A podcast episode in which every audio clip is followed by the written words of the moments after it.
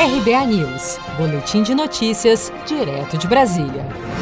Dados atualizados pelo Ministério da Saúde, divulgados na noite desta quarta-feira, 12 de agosto, apontam que o Brasil já acumula 3.164.785 casos confirmados e 104.201 mortes por Covid-19. De acordo com o balanço oficial do governo, 1.175 mortes e 55.155 novos casos foram reportados pelas secretarias estaduais de saúde nas últimas 24 horas. O presidente Vladimir Putin anunciou nesta terça a aprovação de uma vacina desenvolvida pela Rússia contra o novo coronavírus, considerada a primeira no mundo, mesmo em meio a questionamentos sobre sua segurança e eficácia. O governo do Paraná já manifestou publicamente o interesse em produzir a nova vacina no Brasil. Mas em entrevista à CNN, a representante da Sociedade Brasileira de Imunizações e membro do grupo de trabalho de vacinas para Covid-19 da Organização Mundial da Saúde, Cristiana Toscano,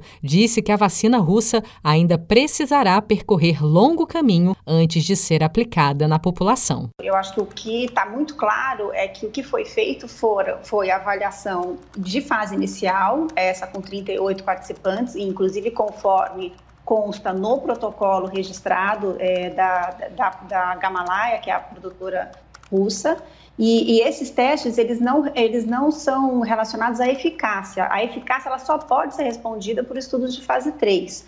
O que esses testes avaliam são segurança, nesse número reduzido de participantes voluntários, e a produção, o estímulo que a vacina candidata tem e, e a resposta do, é, dos indivíduos na, na, no sentido de produzir anticorpos como resposta à vacina.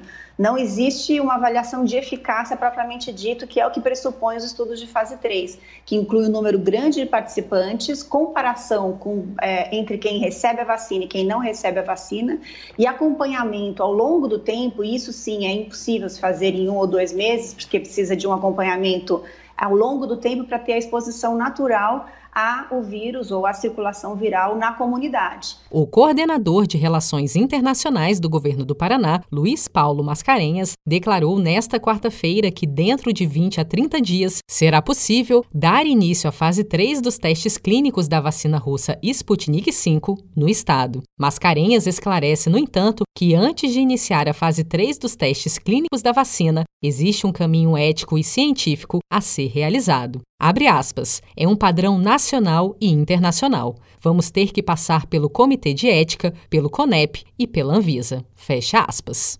Você está preparado para imprevistos? Em momentos de incerteza como o que estamos passando, contar com uma reserva financeira faz toda a diferença. Se puder, comece aos pouquinhos a fazer uma poupança. Você ganha tranquilidade, segurança e cuida do seu futuro. Procure a agência do Sicredi mais próxima de você e saiba mais. Sicredi, gente que coopera cresce com produção de Felipe Andrade de Brasília, Daniele Vaz.